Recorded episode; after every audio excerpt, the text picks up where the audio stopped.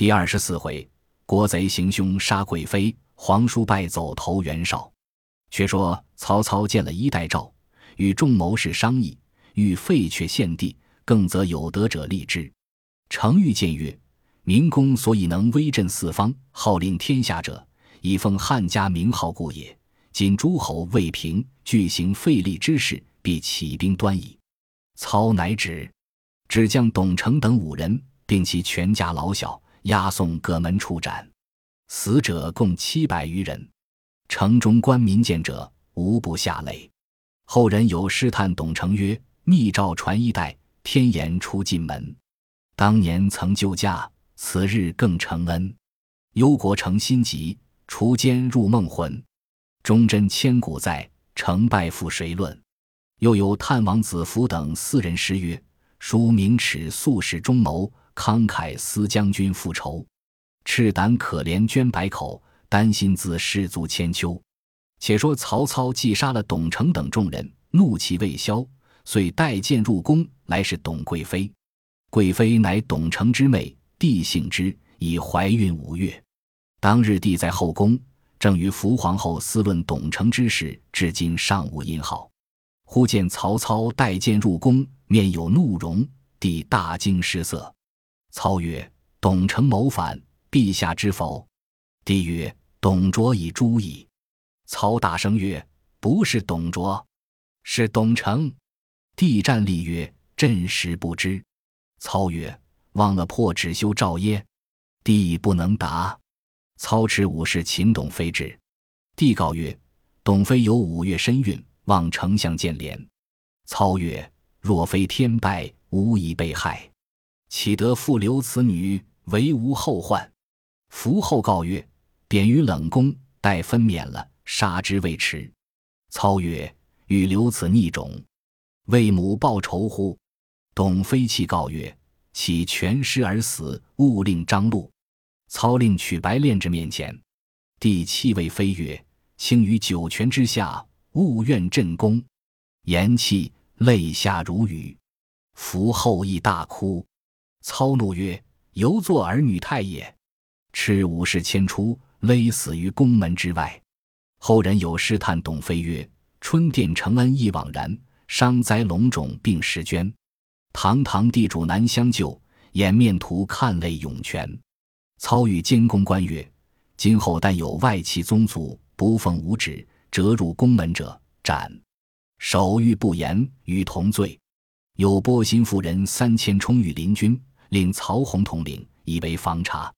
操谓程昱曰：“今董承等虽诛，尚有马腾、刘备亦在此数，不可不除。”昱曰：“马腾屯军西凉，未可轻取，但当以书慰劳，勿使生疑，诱入京师，图之可也。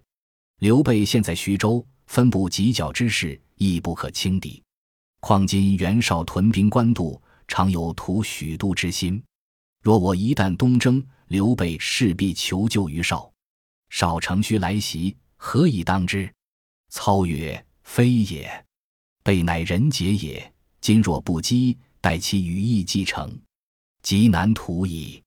袁绍虽强，士多怀疑不决，何足忧乎？”正义间，郭嘉自外而入。操问曰：“吾欲东征刘备，乃有袁绍之忧，如何？”嘉曰：“绍性迟而多疑。”其谋士葛相妒忌，不足忧也。刘备新整军兵，众心未服，丞相引兵东征，一战可定矣。操大喜曰：“正合吾意。”遂起二十万大军，分兵五路下徐州。细作探知，报入徐州。孙乾先往下批报至关公，随至小沛报之玄德。玄德与孙乾计议曰：“此必求救于袁绍，方可解危。”于是玄德修书一封，遣孙乾至河北。乾乃先见田丰，具言其事，求其引进。丰即引孙乾入见绍，呈上书信。只见绍形容憔悴，衣冠不整。丰曰：“今日主公何故如此？”绍曰：“我将死矣。”丰曰：“主公何出此言？”绍曰：“无生无子，为最幼者极快无益。”今患疥疮，命已垂绝。吾有何心更论他是乎？”风曰：“今曹操东征刘玄德，许昌空虚，若以一兵乘虚而入，上可以保天子，下可以救万民，此不易得之机会也。为明公才智。”少曰：“吾亦知此最好，奈我心中恍惚，恐有不利。”风曰：“何恍惚之有？”少曰：“吾子中为此子生的罪义，倘有疏虞，吾命休矣。”遂决意不肯发兵，乃谓孙乾曰：“汝回见玄德，可言其故。倘有不如意，可来相投，吾自有相助之处。”田丰以杖击地曰：“遭此难遇之时。”乃以婴儿之病失此机会，大事去矣，可痛惜哉！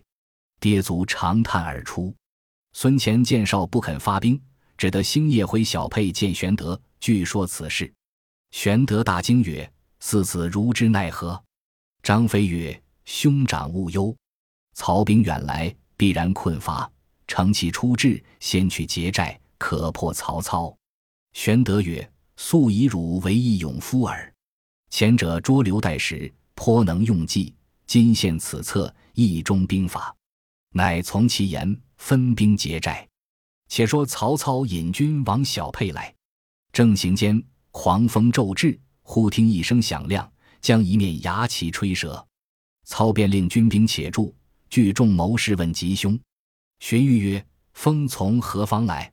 吹折甚颜色奇？”操曰：“风自东南方来。”吹者脚上牙旗，其乃青红二色。欲曰：“不主别事，今夜刘备必来劫寨。”操点头。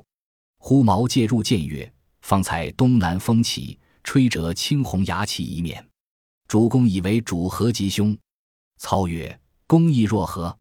毛介曰：“余以为今夜必主有人来劫寨。”后人有诗叹曰：“与接地骤势孤穷，权杖分兵劫寨攻。”征奈牙骑者有兆，老天何故纵奸雄？操曰：“天报应我，当即防之。”遂分兵九队，只留一队向前虚扎营寨，余众八面埋伏。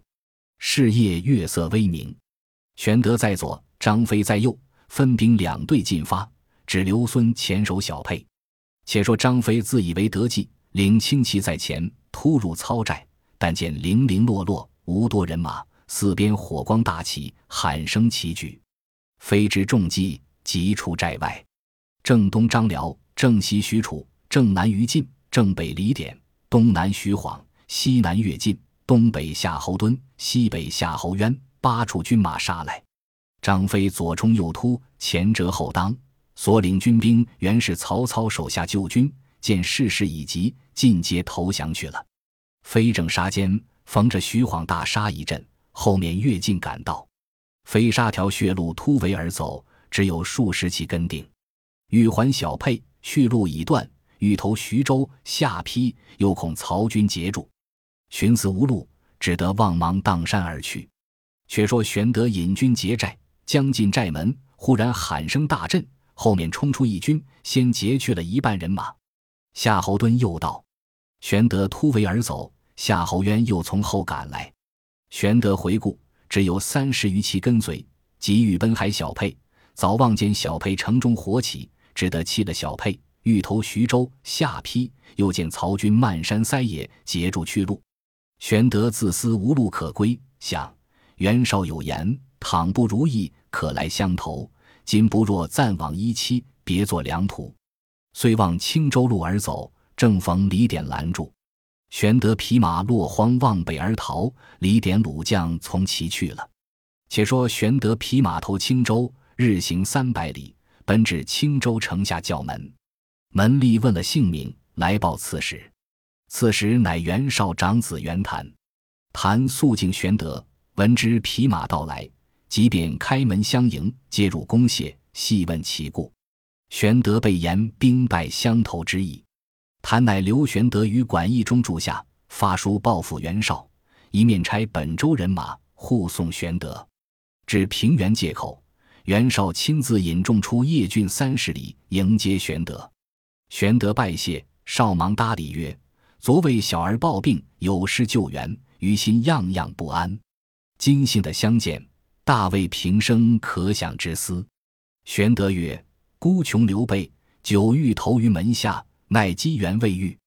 今为曹操所攻，妻子俱陷，想将军容纳四方之士，故不必羞惭，径来相投，望其收录，适当图报。”少大喜，相待甚厚，同居冀州。且说曹操当夜娶了小沛，随即进兵攻徐州。糜竺、简雍手把不住，只得弃城而走。陈登陷了徐州，曹操大军入城，安民已毕，遂唤众谋士一取下邳。荀彧曰：“云长保护玄德妻小，死守此城，若不速取，恐为袁绍所窃。”操曰：“吾素爱云长武艺人才。”欲得之以为己用，不若令人说之使降。郭嘉曰：“云长义气深重，必不肯降。若使人说之，恐被其害。”帐下一人出曰：“某与关公有一面之交，愿往说之。”众视之，乃张辽也。程昱曰：“文远虽与云长有旧，无关此人，非可以言辞说也。某有一计，使此人进退无路。”然后用文远说之，必必归城相矣。正是整备窝弓射猛虎，安排香饵钓鳌鱼。未知其计若何？且听下文分解。本集播放完毕，感谢您的收听，喜欢请订阅加关注，主页有更多精彩内容。